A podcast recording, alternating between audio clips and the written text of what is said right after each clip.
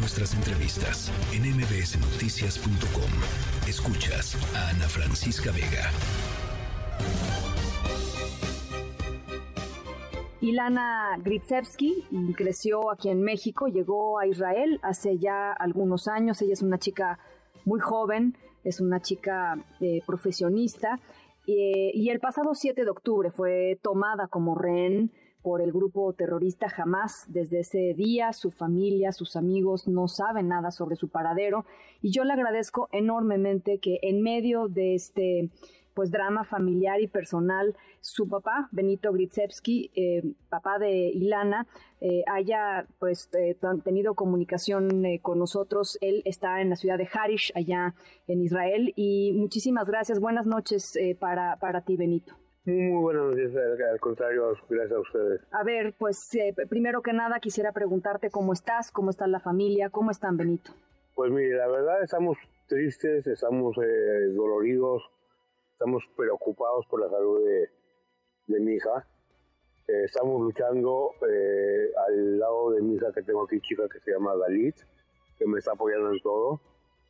Y la verdad, sí, no dormimos, casi no comemos, buscamos por todos lados, eh, participamos en, en, manifestaciones, pero sí, la verdad, estamos muy adoloridos, no saber nada de ella. ¿Cuándo fue la última vez que supieron de, de Ilana? Bueno, yo afortunadamente o desafortunadamente yo hablé con ella el día el día de los hechos, el, el día 7 del mes. Hablé con ella a las 7 y media de la mañana y me comentó, tengo miedo, eh, hay gente y disparos afuera de mi casa. Ella vive en el kibutz Niros. Y a las 9 y, 20 más o menos he perdido el contacto con ella. Y hasta ahorita no sabemos nada de ella. Em, ella, eh, ¿a qué se dedica, Benito? ¿Ella qué hace? Bueno, ella trabaja en una industria que es farmacéutica, pero aparte aparte de eso, ella, a ella le encanta lo que es la, la, la, la, repostería, la confituría, y hace pasteles y cosas para eventos, para bodas, para 15 años, vamos a decir 15 años y para lo que le pidan para regalos de día de los novios, todo, se dedica a eso también como, es un hobby que tiene muy arraigado y su idea es abrir una, una pastelería. Cuéntanos un poco eh, eh, cómo, cómo es ella en el día a día. Háblanos de ella, Benito, porque hemos estado pues reportando los últimos días de esta espantosa tragedia, de todo lo que está sucediendo, de las personas que están retenidas por el grupo terrorista Hamas en la franja de Gaza, eh, y de pronto se pierde, quizá, me parece, em, pues la historia personal, se pierde quiénes son esas personas que están retenidos, y creo que es muy importante que sepamos quién es Ilana. Oh, okay. Mi hija tiene actualmente 30 años. Ella eh, eh, se vino a Israel muy joven, se vino de 16 años al país. Llegó sola eh, a estudiar en la preparatoria, un programa de estudios. Terminó la preparatoria y se dedicó a, a trabajar. Y la verdad ha estado trabajando muy duro. Es una chica muy luchadora, muy guerrera, muy apasionada en lo que, en lo que hace, muy amiguera, muy fiestera. y es muy muy sociable en, todo. Es, es una monada de, de, hija la que tengo. ¿Qué les dicen, eh, Benito? ¿Qué les dice el gobierno de Israel? ¿Qué les dice el gobierno mexicano? Eh, ¿qué, qué, qué, se sabe de lo que puede estar pasando allá en, Gaza? Bueno, ok, mi, conexión con el gobierno mexicano empezó al día siguiente de los hechos, sí. con el señor embajador Mauricio Escanero, y hasta la fecha estamos en contacto vía directa.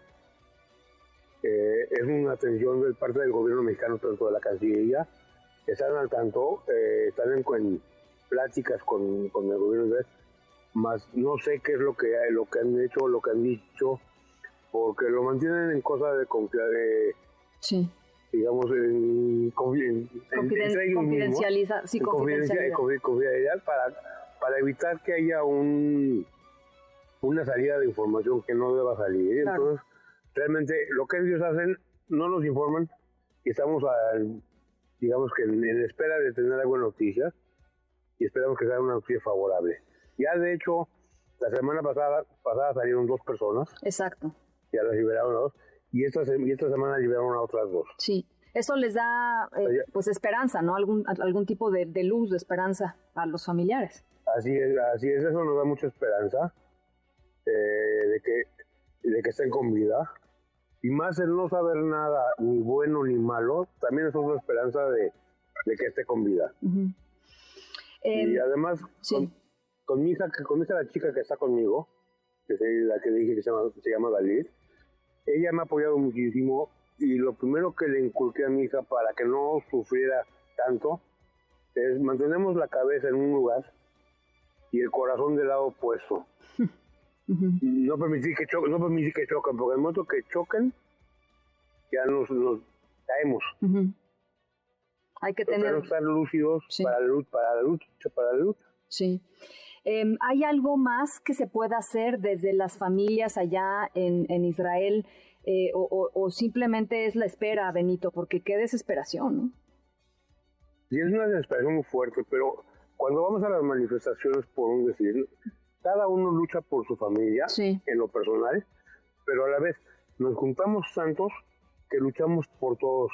Lo que nosotros queremos es que la gente, los, los rehenes, nos los regresen a todos. Entonces, estamos en manifestaciones en varias ciudades, vamos, venimos, ayer estuvimos en una, manifestación y desgraciadamente nos tocó la alarma de ataque aéreo. Sí. Nos tuvimos que correr al refugio, terminó y regresamos.